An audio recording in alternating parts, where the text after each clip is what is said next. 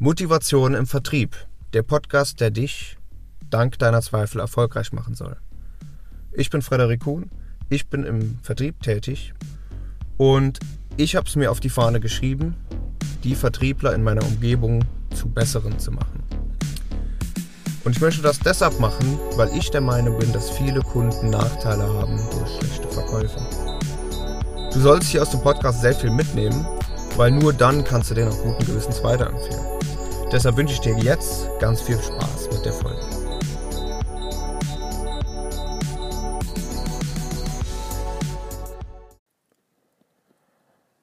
Okay, lass uns loslegen. Und zwar, du hast den Titel ja gelesen. Es geht um Pareto im Vertrieb. Die Pareto-Regel, viele werden sie kennen, aber ich bin mir auch sicher, dass es einige unter euch gibt, die diese Regel jetzt nicht kennen. Ähm, die ist benannt nach dem Erfinder, und zwar Wilfredo Pareto, ein Italiener. Der hat das entdeckt, indem er natürliche Ge Gesetzesmäßigkeiten beobachtet hat. Und er hat erkannt, dass sich alles in 20% und 80% teilt. Zum Beispiel 20% der Flüsse tragen 80% des Wassers. Oder dass 20% des Wassers, äh, 20% der Ozeane auch 80% des Wassers halten. 20% der Menschen haben 80% vom Geld. Und Beispiel auch wieder aus der Natur, zum Beispiel an einem Baum machen 20% der Blätter, sorgen dafür, dass 80% der Sauerstoffreinigung passiert.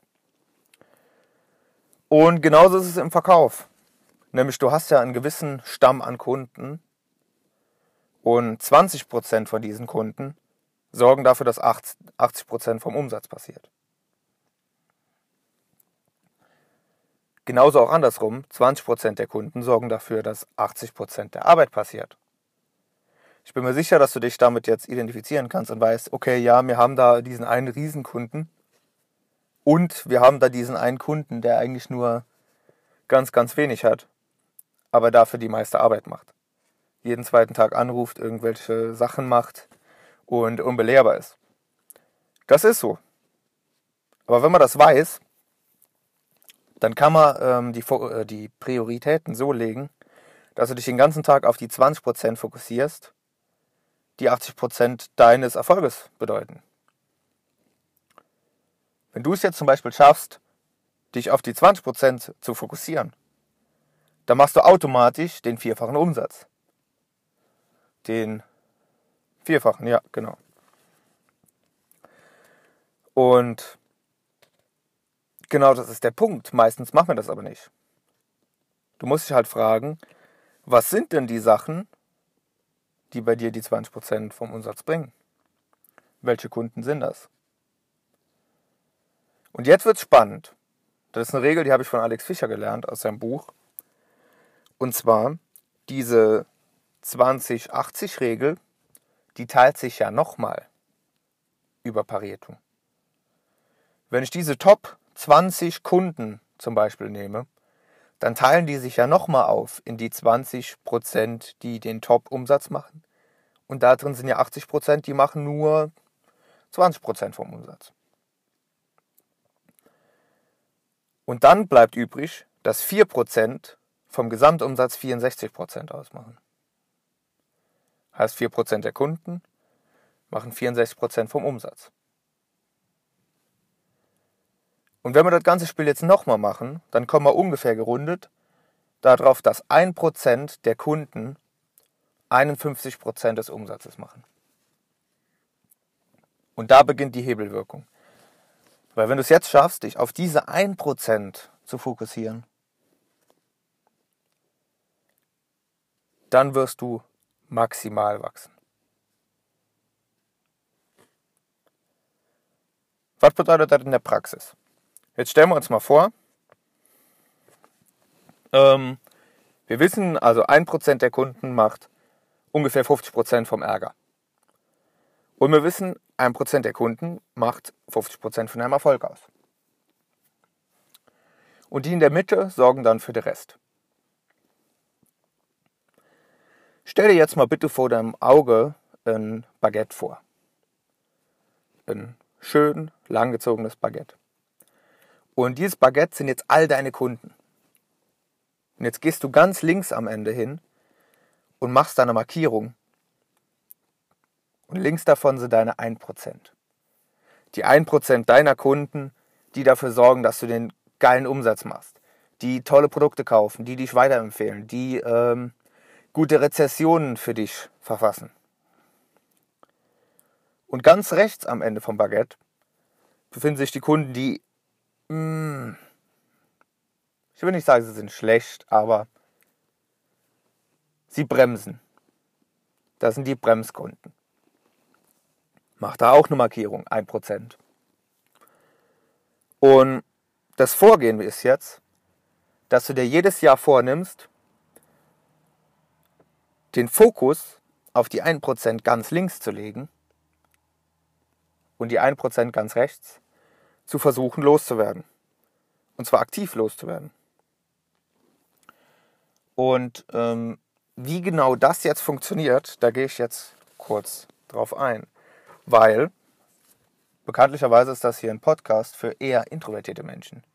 Ich gehe davon aus, dass du auch wie ich Momente hast, wo du extrem laut bist und extrem wach bist und alles Mögliche. Dann aber auch wieder Momente hast, wo du sehr in dich gekehrt bist. Und genau deshalb möchte ich auf dich eingehen und dir zeigen, wie ich vorgehe, um genau diese Blockaden, diese Zweifel zu umgehen und zu überwinden. Also, wie baue ich diese Top 1% aus?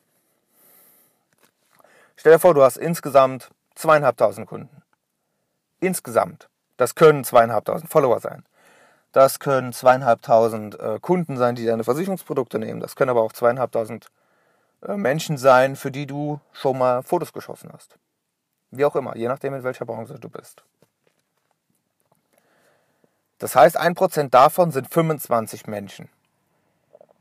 Das sind die Menschen, die die Hälfte von deinem gesamten Umsatz machen die Hälfte von deinem gesamten Umsatz.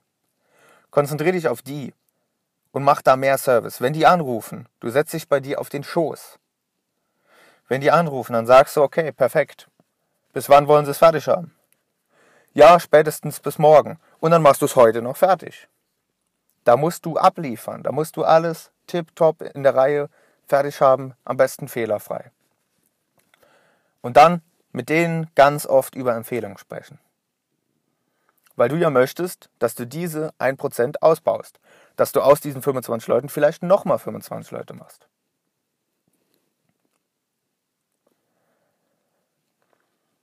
Jetzt ist natürlich die Frage, jetzt bin ich ein introvertierter Mensch. Wie spreche ich denn jetzt jemanden darauf an, dass der mich bitte weiterempfehlen soll? Vor allem, wenn er wahrscheinlich ein erfolgreicher Unternehmer ist, der schon irgendwie 20 Mitarbeiter hat.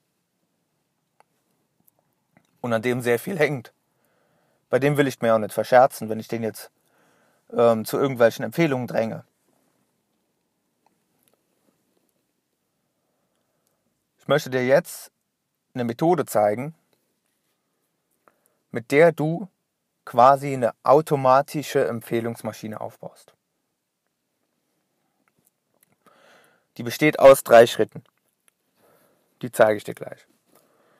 Ähm, wichtig ist aber vorab erstmal, dass du weißt, der Kunde kann dich nur weiterempfehlen, wenn er weiß, dass du das auch möchtest.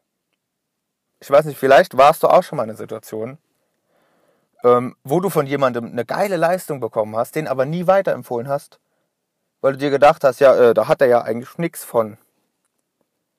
Aber das weißt du ja gar nicht. Vielleicht hat er ja was davon. Er hat es dir nur nicht gesagt. Mein Autoverkäufer hat zum Beispiel einen sehr, sehr geilen Job gemacht. Aber er hat mich nie darauf angesprochen, dass er zum Beispiel eine Empfehlung gut für ihn wäre, ähm, dass er irgendwie an Zahlen gemessen wird, hat er nie erwähnt. Für mich ist es daher jetzt nicht wirklich bekannt, ob das ihm jetzt weiterhilft oder nicht. Deshalb, der allererste Schritt wäre erstmal, dass dein Kunde weiß, es ist gut, wenn er dich empfiehlt.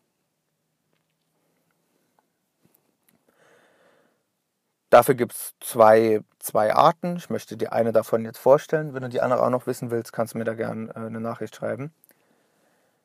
Ähm, ich gehe jetzt aber nur auf die eine ein. Und zwar, am Anfang vom Gespräch erwähnst du, dass du rein auf Empfehlungsbasis arbeitest. Du kannst den Kunden zum Beispiel ganz nebenbei fragen, ähm, Herr Schmidt, wissen Sie eigentlich noch, von wem Sie damals an uns empfehlen, empfohlen wurden? Weil, wie Sie wissen, wir arbeiten ja rein auf Empfehlungsbasis. So, das wäre eine Möglichkeit. Du kannst es auch anders fragen. Du kannst zum Beispiel fragen, wenn du weißt, von wem er empfohlen wurde, kannst du sagen, du wurdest vom Horst weiterempfohlen. Oder ist doch so. Und dann sagt er, ja, ja, ja, ja, genau, der hat mich da weiterempfohlen, das war ganz gut. Da hat man ja zusammengearbeitet, das war ganz gut. Ja. Ja, das ist ganz gut, weil sie wissen ja, wir arbeiten ja ausschließlich auf Empfehlung. Es ist wichtig, dass du den Satz sagst, dass du mitteilst, du arbeitest nur auf Empfehlung. Der andere muss wissen, dass du, wenn du gut bist, auch Empfehlungen brauchst. Das sagst du natürlich nicht. Du sagst nicht, ich brauche Empfehlungen. Aber der andere wird es wissen, dass es dir gut tut, wenn du Empfehlungen bekommst. So, jetzt gehen wir in Schritt 2. Schritt 2 ist, du gibst ihm eine Agenda mit. Heißt, du sagst ihm ganz genau, was im Termin besprochen wird. Du sagst Schritt 1, ähm, also wir werden jetzt vorgehen. Schritt 1, ich möchte erstmal wissen, was wir überhaupt wollen. Deshalb erzählst du erstmal, was du dir so vorstellst. Dann im zweiten Schritt werde ich dir ein paar Vorschläge machen. Und im dritten Schritt schauen wir dann, ob wir da irgendwie eine Lösung für dich finden. Und dann am Ende möchte ich von dir ein Feedback haben. Ein ehrliches. So, danach gehst du direkt ins Gespräch rein. Dieser Feedback-Punkt, der wird später dafür sorgen, dass du da nach der Empfehlung fragen kannst. Aktiv. Dritter Schritt. Also wir starten jetzt das Gespräch. Ähm, ich steige immer gern mit der Frage ein, wissen Sie, Herr Meier, es ist ja so, ich kann Ihnen ja viel anbieten, vieles passt nicht auf Sie, manches könnte vielleicht für Sie relevant sein, aber damit ich weiß, was ich Ihnen anbieten kann und damit ich auch das anbieten kann, was für Sie passt, würde ich Ihnen gerade zwei, drei Fragen stellen. Ist das okay? Mit der Frage starte ich immer. Und jetzt kann ich da schon direkt den ersten Impuls setzen und kann in der Frage sagen, wissen Sie, ich will Ihnen ein gutes Angebot machen, weil nur wenn Sie auch eine Top-Leistung haben und zufrieden sind, werden Sie mich auch weiterempfehlen. Und dazu würde ich gerne zwei, drei Fragen stellen. Ist das okay? Dann hast du am Anfang schon mal die Empfehlung in den Raum geworfen. Die ist da. Es ist wichtig, dass der immer mal wieder dieses Wort hört. Dass der sich schon mal drauf einstellt und weiß, okay, dann muss er aber auch wirklich liefern, wenn er eine Empfehlung will. Oder ja, ich gucke mir erstmal an, was er da macht. Wenn du dann eine gute Leistung ablieferst, wird er am Ende nach dem Feedback auch dich problemlos weiterempfehlen. So, dann eine coole Sache ist, wenn du in der Mitte von der Beratung erkennst, dein Gegenüber ist auf einen Punkt extrem fixiert. Du bist zum Beispiel Fotograf und er sagt, ähm, er möchte unbedingt ähm, Drohnenschüsse aus der Luft. Und du sagst, ja, kann man machen. Äh, übrigens, das ist auch ein Punkt, der war für ganz viele andere wichtig. Das war für die meisten, war das sogar der Grund, warum sie mich empfohlen haben. Weil halt diese Drohnenschüsse so geil waren. Dann hast du wieder in der Mitte, bei einem Punkt, der ihm extrem wichtig ist, die Empfehlung angesprochen. Und das ist extrem geil. Jetzt musst du mal überlegen, wie kannst du das für dich einbauen. Also bei welchem Nutzen, wenn der Kunde sagt, XYZ, wie kannst du ihn direkt darauf ansprechen, ja, das war für andere auch relevant und deshalb haben die mich auch weiterempfohlen. Das ist ein kleiner Tipp. Ähm, dann gehen wir ans Ende und zwar da geht es ums Feedback. Ich weiß nicht, ob du deine Kunden schon nach Feedback fragst, aber erstens, es ist einfach gut, weil du dann wachsen kannst. Der wird dir Punkte nennen, der wird meistens irgendwelche positiven Sachen sagen und nichts Negatives. Ähm, dann ist wichtig, dass du auch wirklich nachfragst und dem auch offen sagst, du pass auf, wenn ich nur positive Sachen von dir höre, damit kann ich wahrscheinlich nichts anfangen. Du musst dem sagen, ich will mindestens einen negativen Punkt von dir hören. Einen Punkt, der dir nicht gefallen hat.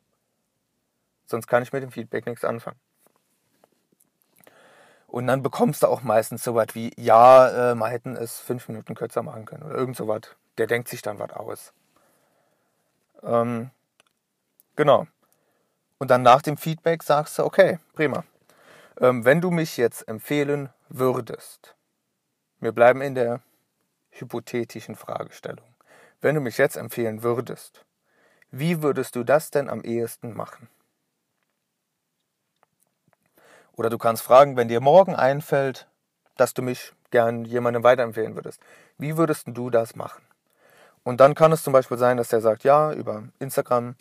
Vielleicht ist es ein Geschäftsmann, der sagt dann, ja, ich würde dann äh, über Xing weiterleiten. Oder der sagt dann, ja, ich würde ihn anrufen oder ich würde ihm eine WhatsApp schreiben. So, und dann kannst du dem jeweils für diese Sache erklären, wie du das am liebsten hast. Zum Beispiel nehmen wir Beispiel Instagram. Ähm, der sagt, ja, ich würde dann dein Instagram-Profil weiterschicken. Da ist ja schon sau viel drauf. Das ist schon cool gemacht. So, und dann sagst du, okay, pass auf, holt mal raus, ich zeig dir mal gerade, wie das geht. Dann holt er das Handy raus, geht auf dein Profil und du zeigst ihm, pass auf, da auf den Knopf gehst du drauf. Und dann gehst du auf Teilen. Dann sagst du ihm ruhig, ja, klick mal drauf. Und dann kommt da Freundesliste. Und dann sagst du ihm auch, wie der andere am besten auf dich zukommen soll. Dann sagst du ihm, pass auf, dem kannst du dann eine Nachricht schreiben. Der soll mir kurz schreiben, hi, der XY hat mich dir empfohlen. Punkt. Das reicht. Das kann der dir dann schreiben. Und dann machst du folgendes. Da machst du einen Call to Action und verlässt den Raum.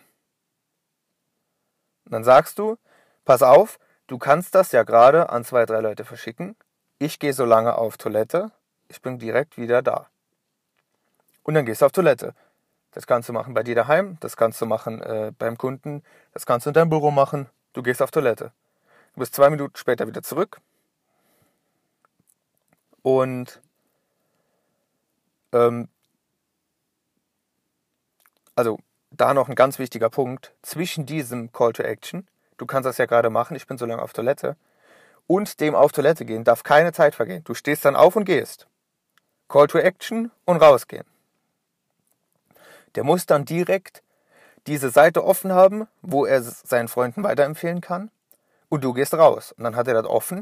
Und dann wird er sich fragen, hm, ja, wem kann ich das denn jetzt schicken?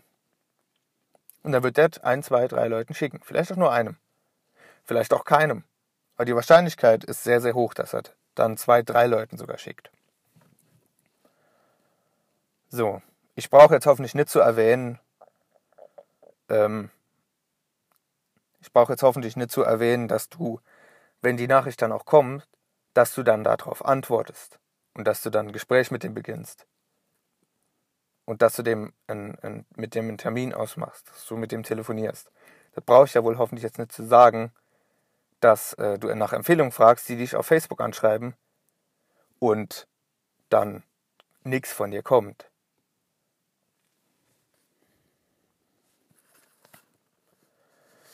So, und so kannst du es zum Beispiel schaffen, aus den 25 Top-Kunden vielleicht jedes Jahr fünf neue Top-Kunden rauszuholen.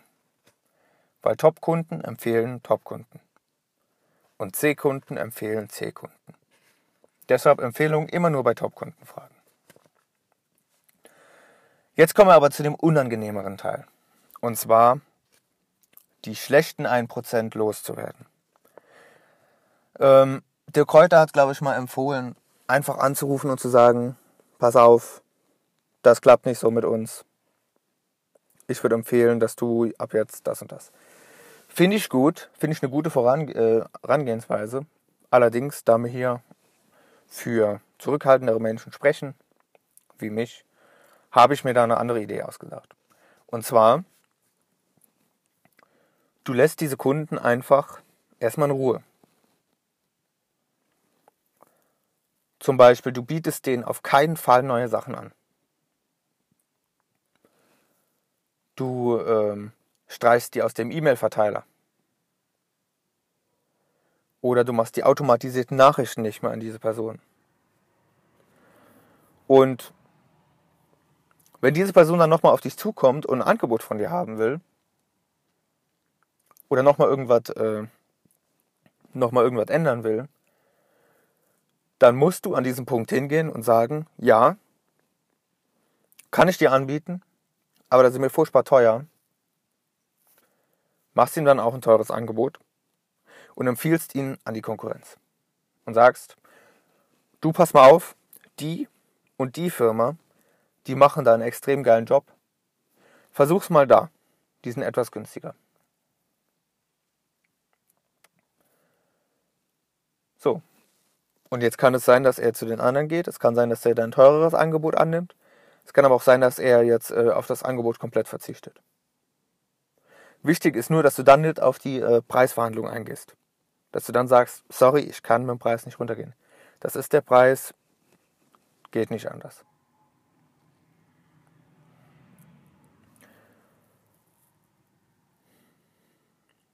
Genau. Weiterempfehlen. Und wenn das nicht funktioniert, dann kannst du ihn wirklich freundlich darauf hinweisen, dass ihr vielleicht nicht die optimale Mischung seid. Das kannst du ihm sagen. Er wird dich dafür nicht umbringen. Du darfst nicht sagen, wissen Sie, ich komme überhaupt gar nicht mit ihm parat zu rufen, alle drei Tage an, das nervt. Das sagst du natürlich nicht. Aber was du durchaus sagen kannst, ist, ich habe irgendwie das Gefühl, dass das mit uns beiden nicht so wirklich klappt. Punkt. Und dann sagst du, ich glaube, mit dem und dem Anbieter würde das deutlich besser harmonieren. Die haben nämlich eine ganz, ganz andere Vorgehensweise als wir. Punkt. Und dann empfiehlst du auch wieder an jemanden.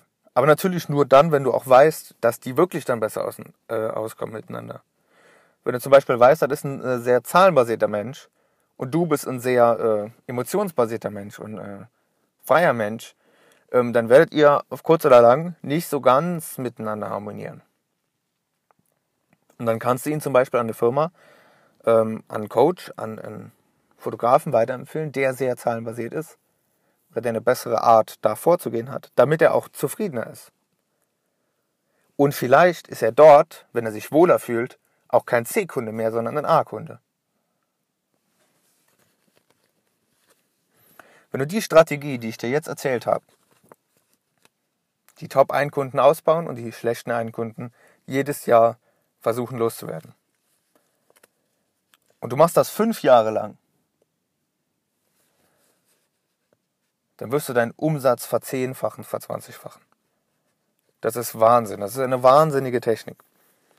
Ähm, kleines Beispiel, wenn du 25 Kunden vorher hattest als Top-Kunden und hast es geschafft, die auf 50 Kunden zu erhöhen. Klingt jetzt erstmal nicht so viel. 25 auf 50 in fünf Jahren heißt, du hast jedes Jahr fünf neue Kunden dazu gewonnen. Das ist gar nichts. Trotzdem hast du dann aber deinen Komplettumsatz in den fünf Jahren verdoppelt. Das schaffen die meisten nicht. Die meisten bleiben über fünf Jahre mit ihrem Umsatz gleich. Und die arbeitsintensiven Kunden hast du vielleicht in den fünf Jahren von 25 arbeitsintensiven Kunden auf fünf arbeitsintensive Kunden runtergeschmälert.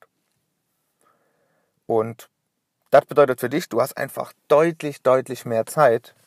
Du hast viel mehr Spaß in den Gesprächen, weil die Arbeitsintensiven wegfallen. Du hast weniger Stress und verdienst noch mehr Geld. ganz ehrlich, da kann ich dir sagen, wenn du das nicht machst, dann wirst du nicht erfolgreich. Weil das ist keine Option, das muss sein. So, das war es jetzt bei Kunden. Vielleicht wäre es für dich auch mal interessant zu sehen, wie ist denn das in anderen Bereichen? Was sind zum Beispiel deine Top 1 ähm, Zeitinvestitionen? Wofür investierst, äh, investierst du deine Zeit? War das die beste Investition von deiner Zeit, die Top 1? War das die schlechteste Investition von deiner Zeit? Die schlechteste, die Bad 1? Was ist das bei Ernährung, bei deinen Ausgaben, bei deinem Umfeld, die Menschen um dich? Wer ist der Top 1 Mensch in deinem Leben? Und wer ist der schlechteste Mensch in deinem Leben? Werd den doch mal los.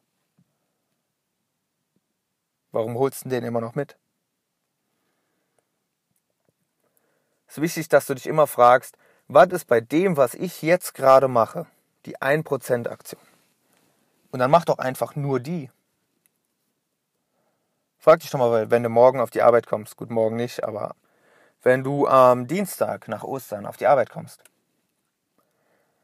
frag dich doch einfach mal, was ist denn die Zeitinvestition, die jetzt 50% von meinem Erfolg ausmacht? Und dann kommst du vielleicht darauf, ähm, ich muss noch Geld eintreiben. Oder du sagst, ja, ich muss den und den anrufen. Oder ich muss 20 Calls machen. Oder ich muss ein Beratungsgespräch machen. Oder ich muss eine Mitarbeiterwerbung aufsetzen. Oder ich muss mich mit Online-Marketing auseinandersetzen und die Kampagne starten. Das sind alles geile Zeitinvestitionen. Und wenn du diese eine machst, dann hast du für den Rest des Tages eigentlich schon ausgesorgt. Weil du hast dann wirklich, laut der Pareto-Regel, 50% vom ganzen Tag in den ersten 10 Minuten schon erledigt. Und jetzt kannst du entscheiden, machst du die andere Zeit jetzt Larifari oder machst du die ganze Zeit nur 1% da? Weil dann geht es wirklich voran. Ähm, ich würde dir gerne noch eine Aufgabe mitgeben. Und zwar es ist wichtig für dich erstmal zu wissen, was sind überhaupt die besten 1%er, was sind die schlechten 1%er. Such dir mal drei Themen raus. Einmal deine Selbstständigkeit, dann vielleicht deine Gesundheit, Ernährung und deine äh, Zeit. Such dir die raus und schreib dir einfach mal 10 Top 1 Sachen auf. Was sind die Top-Sachen, was sind die guten Sachen, die wirklich sinnvoll sind. Zum Beispiel im, im Bereich Vertrieb, was sind die sinnvollen Sachen. Kundenakquise, äh, Online-Marketing aufsetzen, ne, Brand bilden, dann äh, Fortbildung, dann Kundengespräche, Mitarbeiter-Recruiting.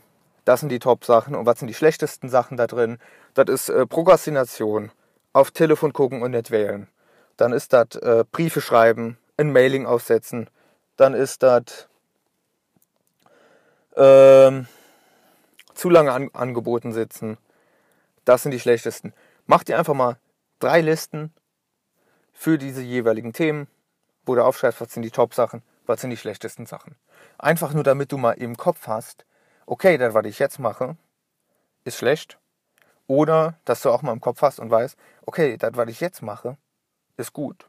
Oder wenn du dich fragst, was könnte ich denn als nächstes machen, dass du dann einfach mal überlegst, war das jetzt die beste Sache und die mache ich jetzt. Und wichtig ist es hier auch zu machen. Weil nur der wer umsetzt, macht auch Umsatz. Danke, dass du es dir bis zum Ende angehört hast. Wenn es dir gefallen hat, lass bitte eine 5-Sterne-Bewertung auf iTunes da und teile es mit denen, denen es was bringen könnte. Du kannst dazu gerne den Link kopieren, einen Screenshot machen oder den Namen der Folge weitergeben. Folgt mir außerdem auf Instagram, um weitere Ideen und Hilfen zu erhalten. Bis zum nächsten Mal.